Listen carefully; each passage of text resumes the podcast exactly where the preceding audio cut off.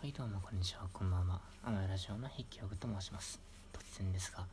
皆さんこんな言葉を知っていますか？私とは名詞の仮面を付けた動詞である。これはどっかの哲学者ですね。なんとかなんとかっていう名前の人が言ってたんですがすいません名前忘れちゃったんですけど言ってた言葉なんですが、まあこの言葉は非常に示唆に富んだというか興味深い言葉だなと思ったところでございます、まあ、もう一度繰り返して言うと私とは名刺の壁をかぶった動詞である、まあ、つまりこれが何を意味するかというと名詞というものはまあ割かしこう固定的な固定的だったり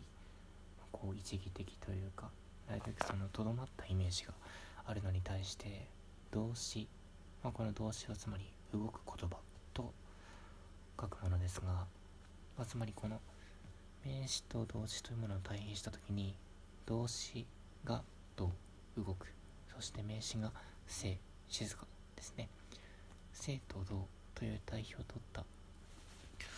ふうに考えてみるとつまりこれ私というものが安定したものではなくむしろ不安定なものなのだ。と言っている言葉だなと考えられます。まあ、なぜこの言葉を、まあ、勉強したというか、あの、まあ、頭に残っているかというとですね、最近よく考えるのが、私とは誰かということですね。まあ、典型的な哲学のテーマといいますか。はい、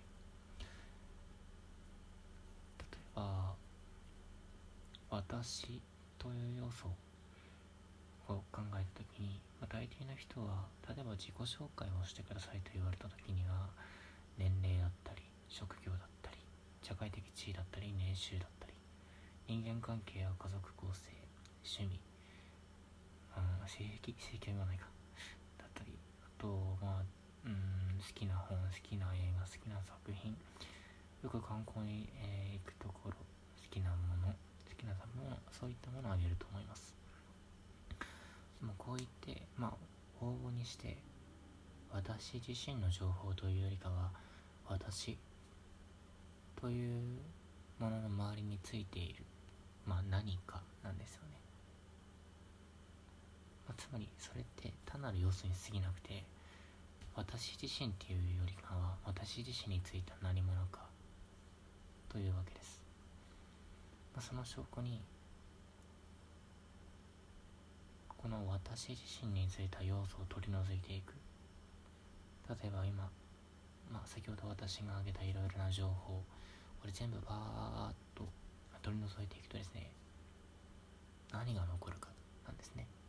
でこれが不思議なことに何も残らないんですね。つまり結構私について私って誰なんだろうなと始めた時には最初からまあ割と想像はついてたんですけど私真の私真の意味での私は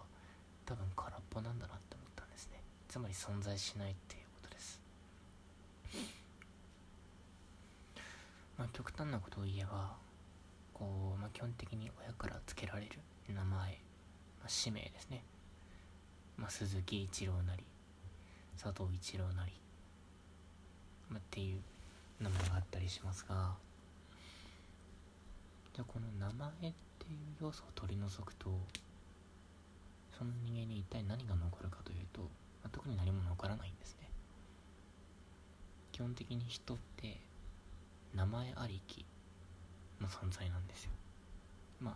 名前っていうのは人を区別するために必要なものなので当然のことなんだと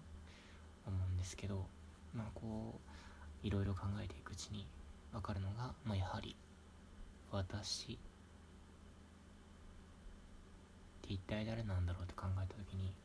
私っていうものがいないってことが分かるんです。まああまり不思議といえば不思議かもしれませんね。現にこの今